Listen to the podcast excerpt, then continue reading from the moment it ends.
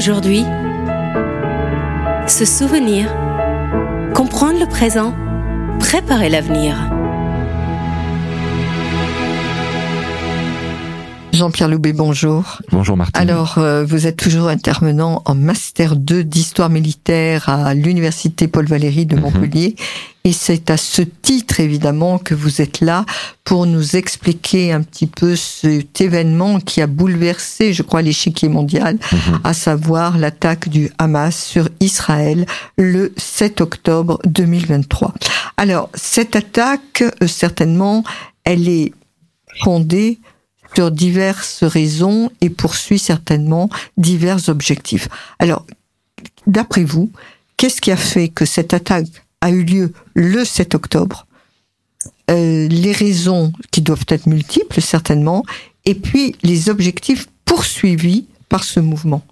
Oui, alors la date a été bien choisie, effectivement. Bon, on, on en parlait d'une précédente, lors d'une précédente émission en disant que c'était à, à un jour près, finalement, l'anniversaire de la, de la guerre du Kippour de 73.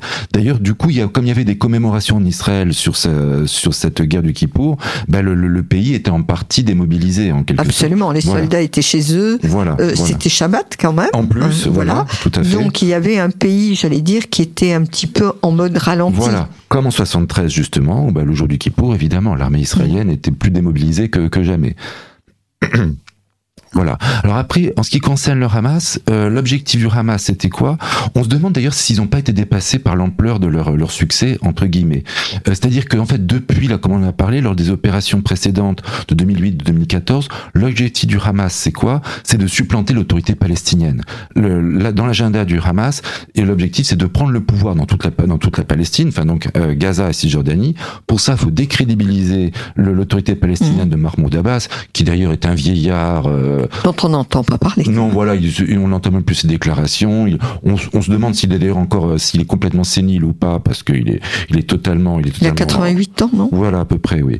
Euh, donc, il est totalement hors, course. Et donc, l'objectif du, du Hamas, depuis, depuis 15 ans, c'est déjà un match interne, ou une compétition interne au sein, du, au sein de la population palestinienne. Alors, en premier, d'après vous, un des objectifs, je dis pas peut-être le seul, hein, mais Mhm. un des objectifs, c'est de prendre le pouvoir Palestine et Cisjordanie. Voilà, voilà, voilà. Euh, tout à fait. Euh, ensuite, l'Iran. Euh, pour l'Iran, l'objectif, c'est l'Iran était très inquiète de voir justement ce mouvement de rapprochement entre plusieurs pays arabes et Israël. Donc, l'Iran voulait casser le, le processus. D'autant plus, faut pas l'oublier, l'Iran s'est rapproché de l'Arabie Saoudite ces, ces derniers mois, à l'initiative un peu des, des Russes et des, des Chinois. Ce qui fait que d'ailleurs là aussi, on voit d'ailleurs la, la perte de contrôle comme les Occidentaux sur la région. Pour ça, comme sur beaucoup de plans, on voit le rapport de force euh, mondial qui se dégrade euh, en notre défaveur, euh, et on voit donc justement que, que l'Iran vou- vou- voulait profiter un peu de, ce, de cette, cette dynamique. Euh, et d'ailleurs, ça a marché parce que l'Arabie Saoudite a, a cessé euh, tous les pourparlers actuels pour intégrer le, les accords d'Abraham à, à son tour. Alors après, on, on s'est demandé aussi dans quelle mesure l'Iran pouvait donner des ordres au Hamas en lui disant bah tiens t'attaques tel jour ou à tel moment. Euh, Il y a un parallèle qu'on peut faire qui est assez juste. À mon avis, euh, Iran, l'Iran contrôle le Hamas autant que les États-Unis contrôlent Israël. C'est-à-dire que c'est un allié, c'est un fournisseur d'armes, d'argent, mais le bah, l'allié en question, il fait quand même un peu un peu ce qu'il veut. Il, a une marge d'autonomie qui est quand même très grande. Ça marche pour le Hamas, ça marche aussi pour le Hezbollah. Le Hezbollah, pareil, est financé, équipé par l'Iran. Mouvement beaucoup plus dangereux d'ailleurs. hein. On aura peut-être l'occasion d'en parler. Le Hezbollah, autant le Hamas, c'est environ 20 000 combattants, le Hezbollah, c'est 100 000. hein. Et euh, ils n'ont pas de problème pour s'approvisionner en armes. Les, les frontières, évidemment, là, sont complètement poreuses. Euh, donc, si jamais le Hezbollah entrait en, en guerre à son tour, ça sera un adversaire autrement plus redoutable que, que le Hamas. Alors là, c'est la petite parenthèse que je fais. Mhm. On parle quand même de quelques tirs du Hezbollah. Tout à fait. Ah, et, et donc, euh, on le passe un peu sous silence parce qu'on est préoccupé par le sud, Voilà. mais le nord est quand même plus ou moins en train de bouger quand Tout même. à hein. fait. Depuis deux semaines, là, on a on a plusieurs, euh, on a plusieurs escarmouches qui ont eu lieu. Il y a, eu, il y a eu des dizaines de morts au total côté euh, libanais et côté côté israélien. Des tirs de roquettes parce que des deux côtés, mm. Hamas et Hezbollah, on tire des roquettes par milliers. Roquettes qui sont pas très dangereuses d'ailleurs. Hein. Euh, elles sont imprécises. les dispositifs israéliens d'hommes de fer et fronde de David en interceptent beaucoup.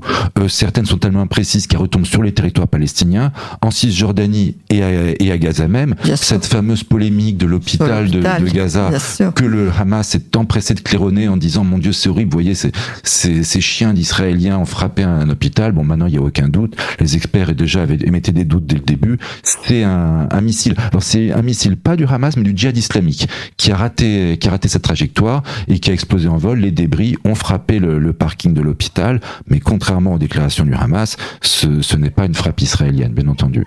Alors dans les objectifs, et c'est certainement notre dernière intervention à la pause musicale, est-ce que vous ne pensez pas qu'il y a aussi la volonté, parce qu'on n'a pas parlé d'Israël, que mhm. le Hamas attaque pour quand même euh, mettre à mal et puis se débarrasser entre guillemets d'Israël. Voilà. De toute façon, dans le dans la charte du Hamas, l'objectif c'est la destruction d'Israël. Voilà. Voilà, c'est dit, c'est clair. Voilà, je crois que ça fait partie. On a vu des autres objectifs, mais le principal, c'était quand même, enfin, c'est celui-là. C'est l'objectif de long terme. Ça, effectivement, c'est l'objectif de long terme. À court terme, pour ça, il faudrait réunifier le, le mouvement palestinien en leur faveur. D'où voilà. D'où cette attaque. Mais effectivement, le court terme comme le long terme, je dirais, ça passe par le même, la, même manœuvre en quelque sorte, qui permettait de faire coup double, euh, effectivement. Bien, écoutez, Jean-Pierre Loubet, une pause musicale, et mhm. puis nous nous retrouvons tout de suite.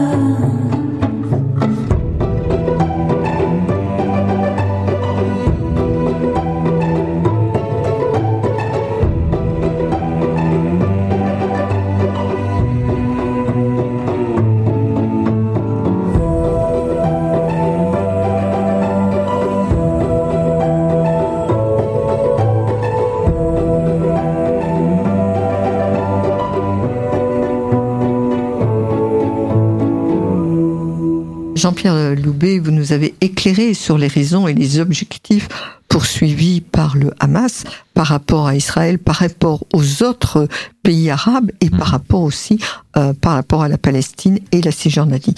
Mais bon, ils ont attaqué, le 7 octobre, date qui fait, qui a été, qui a changé quand même euh, mhm. le cours du monde, hein, il faut voir. Donc, comment pourrait-on envisager la suite. Quels sont les différents scénarios qui peuvent se produire?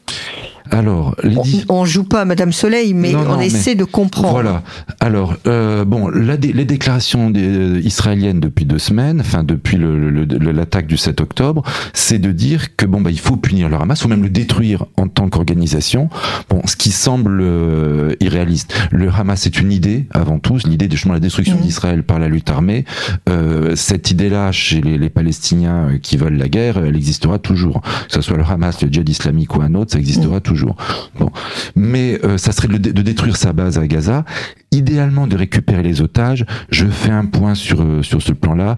Euh, là, bon, les otages, dès le début, on a pratiquement un peu abandonné leur récupération comme objectif de guerre. On sait que c'est impossible. Et en plus, les malheureux otages, là encore, tous les indices montrent, beaucoup, enfin beaucoup, plusieurs ont certainement déjà été tués par le, le Hamas ou les conditions de détention épouvantables auxquelles ils sont soumis. Les femmes sont violées régulièrement. Euh, en plus, non seulement le Hamas les viole, mais en plus, quand ils les violent, ils prennent le numéro, de, le numéro de téléphone, ils appellent leurs proches pour qu'ils assistent au téléphone euh, à la scène, mhm. euh, pour montrer à nouveau le niveau de cruauté de, de l'organisation.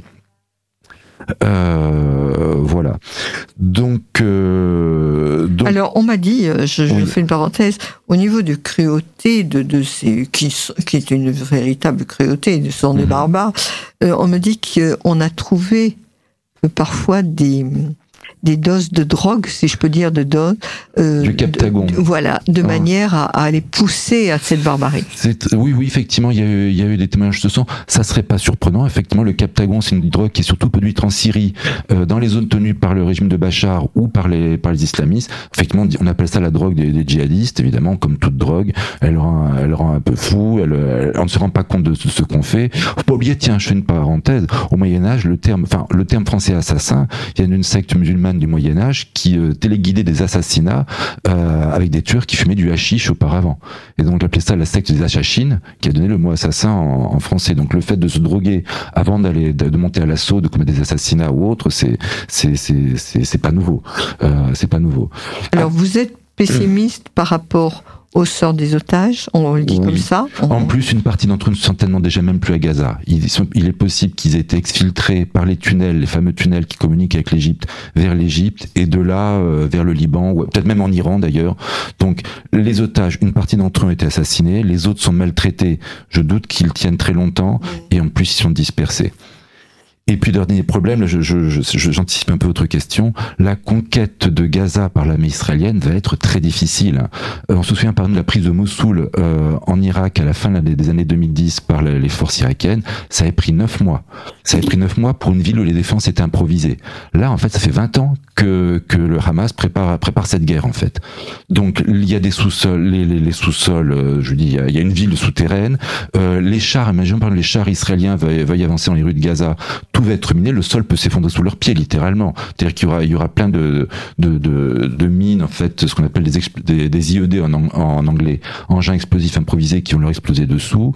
Euh, les, les, tunnels, va falloir rentrer dans les tunnels pour aller chercher les, les gars du Hamas. Les tunnels sont piégés eux aussi. Euh, c'est une opération euh, on ne voit pas comment s'en sortir, à moins de faire une guerre d'un an, et où on aurait des pertes très lourdes côté israélien. C'est une guerre qui va être absolument ingérable. C'est d'ailleurs peut-être la raison pour laquelle Israël met autant de temps avant de lancer les opérations. Il y a des négociations avec les Américains, on essaie de voir ce qu'on fait, mais c'est que aussi les Israéliens manquent de renseignements également. Leurs sources humaines à Gaza, ils n'en ont pratiquement plus, certainement. Donc ils manquent de renseignements. Sur le plan militaire, il n'y a pas vraiment de réponse. Et puis un autre problème, ils n'ont jamais défini les buts de guerre. À quelles conditions la guerre va être gagnée? On ne le sait pas tellement. Détruire le Hamas, c'est une illusion. Récupérer les otages, on sait que ça serait impossible. Euh, réoccuper la bande de Gaza, ça va être infernal. Ils, y ont renoncé parce que c'était pas mm. une solution auparavant. On ne voit pas quelle solution satisfaisante peut émerger pour Israël à l'issue de cette guerre. pensez-vous que le gouvernement d'Israël euh, a manqué d'anticipation sur Oui. ce qui pourrait arriver? Oui, oui, très clairement. Il n'y a pas eu de projet politique, comme on le disait lors d'une émission précédente. euh, il n'y a pas eu de, de, de projet politique. Autant le- les accords d'Abraham étaient justement une, une vision de long terme remarquable qui a, qui a très bien réussi, mais en même temps, à côté de ça, il y a une négation du problème palestinien. D'autant plus que justement, faut pas l'oublier, le problème est démographique dans une large mesure. Mm, Bien sûr. On a déjà parlé du taux de natalité très élevé qu'il y a à Gaza. En Cisjordanie, c'est un peu moins élevé, mais à peine. Donc, on sait très bien que d'ici, euh, normalement, 2040-2050, sur l'ensemble Israël, euh, territoire euh, palestinien, il y aura plus d'Arabes que, de Juifs. Donc, d'ailleurs, Arafat l'avait dit, le ventre de nos femmes est la meilleure garantie de notre succès. Bien sûr. Donc, si on ne trouvait pas une solution politique, un véritable État palestinien, par exemple, sous une forme qui n'était pas évidente à définir, on est bien d'accord, mais qui n'avait jamais été élaborée, notamment par, par les gouvernements israéliens récents, celui de, de, de, de Netanyahou, pardon, euh, en particulier, bon, bah, il y a- il y avait pas de solution, et c'était la porte ouverte, à, justement, à être vulnérable face à ce, face à ce type d'attaque. Donc, vulnérabilité et défaillance, vous pensez également des renseignements généraux? Ah bah oui, là évidemment. Euh, euh, défaillance et puis une certain, un certain orgueil. C'est-à-dire qu'on n'a pas imaginé qu'il puisse effectivement monter une opération aussi bien conçue, aussi efficace dans l'horreur, mais aussi efficace dans, dans, son, dans son registre, effectivement. Il semble que les, les, les Égyptiens aient prévenu les, les, Israéliens, mais que ceci n'y est pas cru. Euh, il y a une autre, un autre État aussi qu'on peut mentionner, c'est la Russie. Euh, la Russie qui est dans la région, justement, tout à l'heure, on parlait des, des, de rapprochement irano-saoudien. La Russie, elle parle à tout le monde dans la région. Elle parle aux Israéliens, elle parle aux Saoudiens, aux Iraniens, au, Hez- au Hezbollah et au Hamas. Il y a un an, Lavrov, le ministre des Affaires étrangères russe, a reçu des responsables du Hamas. Donc, il est très probable que la Russie aussi savait ce qui allait se passer. A-t-elle informé Israël? On n'en a pas connaissance. Euh, mais là aussi, ça, ça pose question. Quel jeu joue la Russie? D'ailleurs, je, je rappelle aussi que la Russie n'a pas condamné l'attaque du Hamas. Elle fait partie des États. Il y a plusieurs dizaines d'États qui euh, n'approuve pas, l'opération comme la plupart des pays du monde arabo-musulman, mais elle n'a pas condamné non plus. Elle a un jeu très ambigu, la Russie. Voilà, ben écoutez, Jean-Pierre Loubet, euh, merci encore une, une nouvelle fois. On vous réinvitera prochainement parce que je crois que les événements s'accélèrent Très certainement, oui. et que nous aurons besoin de votre, euh, de votre regard. Merci beaucoup. Merci Martine.